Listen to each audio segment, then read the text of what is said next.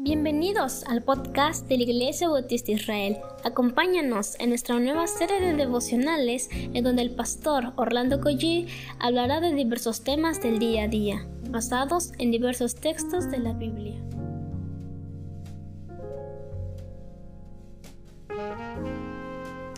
Muy buenos días queridos hermanos, es un gozo de nuevo que el Señor nos haya bendecido dándonos la vida y la salud el trabajo, la familia. ¿Qué les parece si comenzamos en esta mañana con una oración al Señor? Y ahí donde está usted, vamos a hablar con él, con el Señor. Padre, agradecidos estamos porque nos das, nos has dado descanso, Señor. Nos has dado alimentos, has cuidado de nosotros, Padre. Aún en medio, Padre, de esta pandemia, podemos darte las gracias porque tú eres bueno, Señor. Bendícenos con tu palabra, Señor. En el nombre de Jesús. Amén. Bueno, mi nombre es Orlando Collí. Para servirles estoy en la Iglesia Bautista Dios Fuerte y la Iglesia Bautista Israel. Estamos en el capítulo 3 del libro de Nehemías y vamos a leer varios versículos del versículo 26 al versículo 32. Y pues ponga atención a cada uno de los detalles que son muy minuciosos que vamos a leer esta mañana. Dice la palabra de Dios. Y los sirvientes del templo que habitaban en Ofel restauraron hasta enfrente de la puerta de las aguas al oriente y la torre que sobresalía. Después de ellos restauraron los tecoitas otro tramo enfrente de la gran torre que sobresale hasta el muro de Ofel. Desde la puerta de los caballos restauraron los sacerdotes, cada uno enfrente de su casa Después de ello restauró Sadoc, hijo de Imer, enfrente de su casa, y después de él restauró Semaías, hijo de Secanías, guarda de la puerta oriental, tras él Ananías, hijo de Selemías, y Anum, hijo sexto de Salaf, restauraron otro tramo. Después de ello restauró Mesulam, hijo de Berequías, enfrente de su cámara. Después de él restauró Malquías, hijo del platero, hasta la casa de los sirvientes del templo y de los comerciantes enfrente de la puerta del juicio y hasta la sala de la esquina. Y entre la sala de la esquina y la puerta de las ovejas restauraron los plateros y los comerciantes. Qué increíbles detalles que el Espíritu Santo nos narra cómo estos hombres, cómo estas personas eh, empezaron a, a a componer, a restaurar, a dedicarle tiempo, a invertir fuerzas en aquel lugar. Y como dice la torre que sobresalía enfrente de la gran torre que sobresale, detalles como este, como este Malquías, que era hijo del platero, dice la escritura, y, y que los plateros y los comerciantes también restauraron y hay algunos nombres que valdría la pena, pues cuando menos subrayarlos, ¿verdad? Para que alguno de ellos se nos quede en la mente quizás.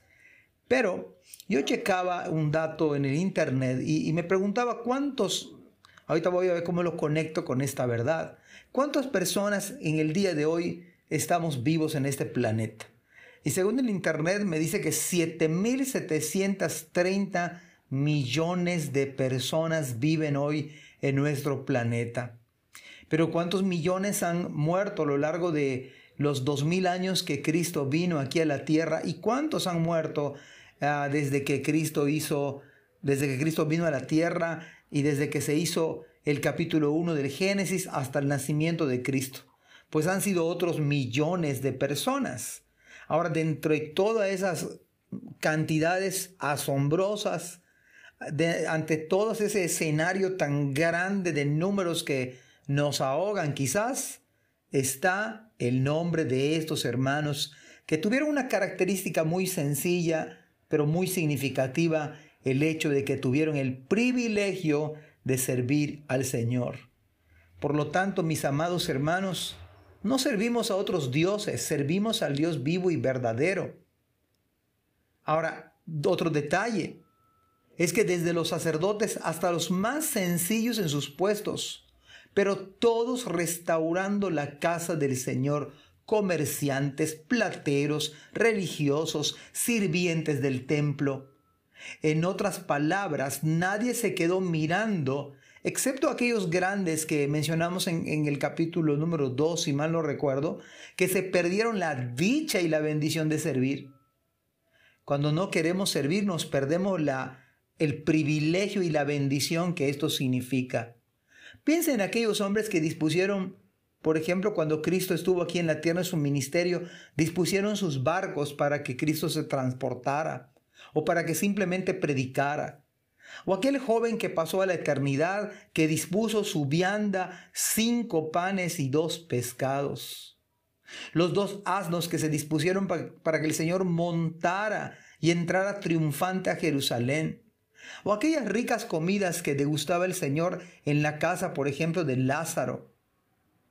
O aquel que dispuso su casa para que el Señor celebrara la Pascua y la Santa Cena o aquellos que dieron de comer al Señor, aquellos que le dieron posada para pasar la noche, o las hermanas que ofrendaron para el ministerio de nuestro Señor. Hermanos, nunca debemos echar de menos el servicio al Señor.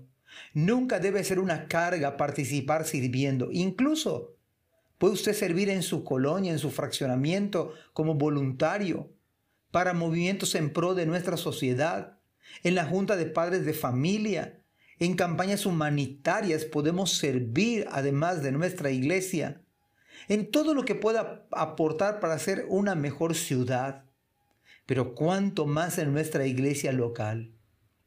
Le voy a dar una tarea esta mañana. Hagamos una lista de cosas que considere usted que se pueden mejorar en su iglesia y cómo. Ahí va la otra parte. Haga usted una lista de lo que usted considera que se puede mejorar, pero cómo usted y yo podemos ayudar para que mejore. Quizás arreglar un área sucia de las instalaciones o pintando una pared, quizás recolectando despensas con los hermanos, o mejor, o una mejor iluminación, cambiar una lámpara, o ir a visitar a alguien de la iglesia. Por supuesto, páselo a su pastor y dígale, pastor, aquí está esta idea yo puedo servir en esto y yo creo que será valiosa su aportación. Ahora, otro detalle, mis queridos hermanos, cuán valioso es nuestro servicio sincero, desinteresado y con el único propósito de darle la gloria al Señor. De esto trata estos versículos. Todos involucrados, todos sirviendo, porque entendían que es la obra de su Señor. Qué privilegio es entonces que usted y yo nos contagiemos para ver la obra del Señor restaurada, que regrese la adoración, que regrese el culto. Era la mentalidad de los hermanos con Nemías. Amados hermanos, que nosotros hagamos lo mismo, exactamente lo mismo en nuestra vida cristiana. Que Dios nos bendiga. Amén. Gracias por escuchar este podcast. Te invitamos a compartirlo y a seguirnos en nuestras redes sociales para que no te pierdas el contenido que tenemos preparado para ti. También nos puedes encontrar en nuestra página web www.ibismerida.org y contáctanos al correo ibismerida.gmail.com. Gracias por acompañarnos. Hasta la próxima.